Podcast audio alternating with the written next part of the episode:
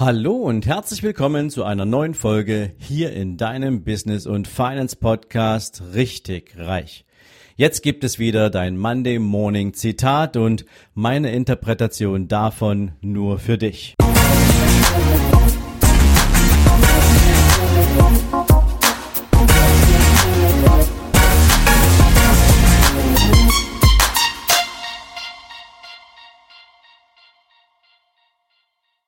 Guten Morgen und herzlich willkommen zu einer neuen Zitate-Folge. Heute möchte ich dich mit einem der größten deutschen Dichter in die neue Woche schicken und es ist kein geringerer als Johann Wolfgang von Goethe, der schon zu seiner Zeit damals eine für heute umso mehr gültige Erkenntnis für sich gewonnen hat. Er sagte mal, es ist nicht genug zu wissen, du musst es auch anwenden. Es ist nicht genug zu wollen, du musst es auch tun. Ja, und wahrscheinlich, egal wo du jetzt gerade diesen Podcast hörst, im Auto, im Fitnessclub oder wo auch immer du gerade bist, wahrscheinlich wirst du diesem Zitat uneingeschränkt zustimmen können. Doch, wenn du dir dein Leben mal so anschaust, wie viele dieser Situationen, wo du dir Wissen besorgt hast, wo du dir Wissen angeeignet hast, sind doch nur bei dem Wissen geblieben. Du hast dir einen Online-Kurs gekauft und du hast ihn durchgearbeitet dann gehörst du zumindest schon mal zu den neun Prozent aller Online-Kurskäufer, die das tatsächlich tun.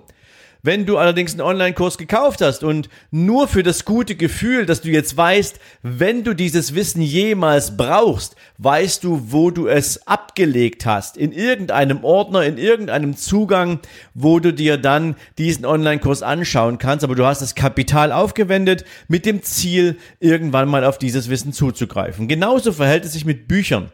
Wie viele Bücher hast du eigentlich im Schrank stehen, die du tatsächlich gelesen hast und wie viele Bücher stehen in deinem Schrank, die du noch nicht mal angepackt hast, die du dir allerdings aus irgendeinem Impuls heraus gekauft hast und damit weißt, auf dieses Wissen kannst du zugreifen, aber es gibt tausend Gründe, warum du das bisher noch nicht getan hast. Meistens kommt uns irgendwie der Alltag dazwischen, meistens kommen uns irgendwelche Aufgaben dazwischen, denen wir uns jetzt mit einer höheren Priorität widmen müssen. Auf jeden Fall gibt es auch in meinem Bücherschrank Bücher, die ich noch nicht gelesen habe, wo ich aber froh bin, dass ich sie habe, weil in den nächsten Wochen und Monaten werde ich sie definitiv anpacken und lesen. Aber ich hätte sie auch schon viel früher anpacken können, wenn ich meine Priorität auf dieses jeweilige Buch gelenkt hätte. Denn es gab ja einen Grund, warum ich dieses Buch bestellt und gekauft habe.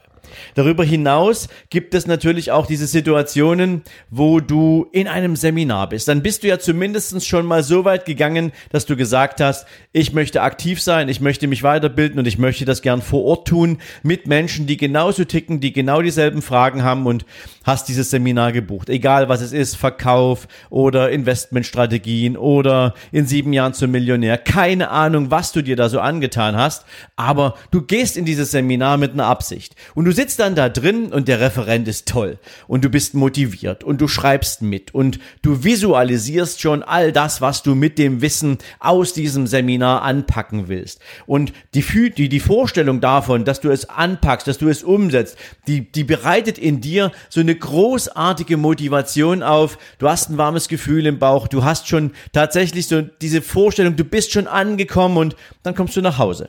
Und zu Hause holt dich der Alltag ein. Zu Hause hast du natürlich erstmal wieder was zu tun. Du warst jetzt ein paar Tage nicht da. Einiges ist abzuarbeiten, egal ob es dein E-Mail-Postfach ist, ob deine Familie Zeit mit dir verbringen will oder ob du mit Freunden einfach mal wieder abends auf ein Bier weggehen möchtest. Was auch immer dazu führt, dass du diese Motivation von dem Seminar jetzt nicht weiterlebst. Es ist einfach so und dann bleibt es dabei, dass dieses Seminar ein tolles Wochenende war. Du hast einen hohen Erlebnisfaktor gehabt, doch am Ende hast du nicht umgesetzt. Kommt dir das irgendwie bekannt vor? Ich kann mir vorstellen, es wird vielen von euch gerade so gehen, weil es ist natürlich etwas, was uns immer einen Schritt mehr abverlangt als das, was wir zum jetzigen Zeitpunkt bereit waren zu gehen, nämlich ein Ergebnis zu erzeugen. Wenn wir wissen, wir packen uns ein Buch hin und wir arbeiten dieses Buch durch. Und es ist jetzt kein Roman, sondern es ist jetzt tatsächlich ein Sachbuch, ein Fachbuch oder ähnliches, dann geht es doch nicht nur darum, Informationen aufzusaugen. Und wir wissen jetzt mehr als vorher, denn dafür können wir uns nichts kaufen. Das macht uns weder produktiver noch macht uns das besonders intelligenter. Wir haben nur unseren Speicher im Kopf einfach ein bisschen mehr befüllt aber abrufen im richtigen Moment tun wir es häufig nicht. Denn natürlich heißt, wenn du ein Buch liest oder wenn du einen Online-Kurs besuchst, wenn du ein Seminar besuchst, was auch immer du tust, das, was du dir gerade an Wissen in den Kopf gestopft hast, soll ja in der Regel auch zu einem Return führen. Denn ansonsten war das Buch, das Seminar, der Kurs nichts anderes als Kosten, im Gegensatz zu einer Investition. Denn eine Investition sorgt dafür, dass du nachher etwas tust, ins Handeln kommst und dieses Handeln ein Ergebnis produziert. Und dieses Ergebnis ist im besten Fall gewollt der Return für dein Investment. Wenn du also 1000 oder 2 oder 3000 Euro für ein gutes Seminar ausgibst, dann möchtest du ja höchstwahrscheinlich, dass dieses Seminar am Ende das zigfache von deiner Investition wieder einbringt. Anders verhält sich bei den meisten Menschen mit Büchern. Die sind leider Gottes nicht so teuer, wie sie sein müssten, um den Nutzen auch wiederzuspiegeln, den ein Leser davon hat. Aber egal wie rum, du kaufst ein Buch, du liest es durch, es soll dir irgendwelche Erkenntnisse bringen, aber was machst du dann mit diesen Erkenntnissen? Kommst du ins Handeln, kommst du ins Tun, änderst du etwas? Diese Fragen müssen wir uns immer mal wieder stellen. Denn oft ist es ja einfach so, wenn wir die tolle Vorstellung von etwas entwickeln, egal ob wir eine sportliche Karriere anstreben und uns vorstellen können, wir stehen auf dem Treppchen. Wenn wir nicht tatsächlich unseren Trainingsplan entsprechend anpassen, wenn wir unsere Ernährung nicht entsprechend anpassen, wenn wir kein entsprechendes Mindset-Training in dieser Zeit tun, damit unser Kopf auch mit unserem Körper harmoniert und in der Lage ist wegzustecken, wenn wir mal wieder das Gefühl haben, dass wir an unsere Leistungsgrenze kommen, dann passiert ja gar nichts. Dann ist die Vorstellung nett, auf dem Treppchen zu stehen, aber wir werden da nie ankommen weil wir nicht ins Handeln kommen. Genauso verhält es sich bei deinem eigenen Business. Wenn die Vorstellung sich toll anfühlt, dass du deinen Markt dominierst, wenn die Vorstellung sich großartig anfühlt, dass du im nächsten Jahr das Doppelte oder Dreifache deines Umsatzes machst, du aber nur in der Vorstellung hängen bleibst, dann wirst du diese Umsätze nicht machen. Dann ist es nur ein netter Gedanke. Und egal wie rum, ob du auf die Bühne willst und schon den Applaus hören kannst, weil du eine großartige Performance abgeliefert hast, alles, was dazu führt, hat etwas mit Handeln zu tun. Es ist eine in sich geschlossene Kette. Du nimmst Wissen auf, Du lernst, was brauchst du, um ein Ziel zu erreichen. Dann weißt du, was das Wissen ist. Jetzt geht es darum, dieses Wissen anzuwenden, nämlich dir mit diesem Wissen einen Plan zu machen, wie du dein Ziel erreichst und natürlich auch dieses Wissen direkt anzuwenden, wenn es darum geht, in bestimmten Projekten jetzt die richtigen Entscheidungen zu treffen oder die richtigen Menschen anzusprechen, was auch immer. Wenn du dann umsetzt, bist du auf dem richtigen Weg, um das Ziel auch zu erreichen, egal was es an Schmerzen verursacht und kostet. Und deswegen muss man natürlich auch sich die Frage stellen, was ist denn alles erforderlich, um ein Ergebnis zu erzeugen, um ein Ziel zu erreichen? Und dafür gibt es praktisch, ja, ich sag's mal, zwei, zwei Wege, die Menschen im Normalfall gehen. Weg Nummer eins ist, alles bleibt bei der Vorstellung, die du dir gemacht hast. Die Imagination von einem potenziellen Ergebnis, sei es jetzt mehr Einkommen, sei es jetzt ein größeres Vermögen, sei es mehr unternehmerischer Erfolg, sei es die Form von Anerkennung, die du dir wünschst, sei es mehr Liebe durch einen Partner oder überhaupt eine Partnerschaft zu haben, was auch immer du in deiner Vorstellung für dich entwickelst, entweder aus erlerntem Wissen hinaus oder weil du tatsächlich weißt, wie es gehen müsste, aber du bleibst einfach hinter deinen Möglichkeiten zurück, wäre ein sogenannter Add-on.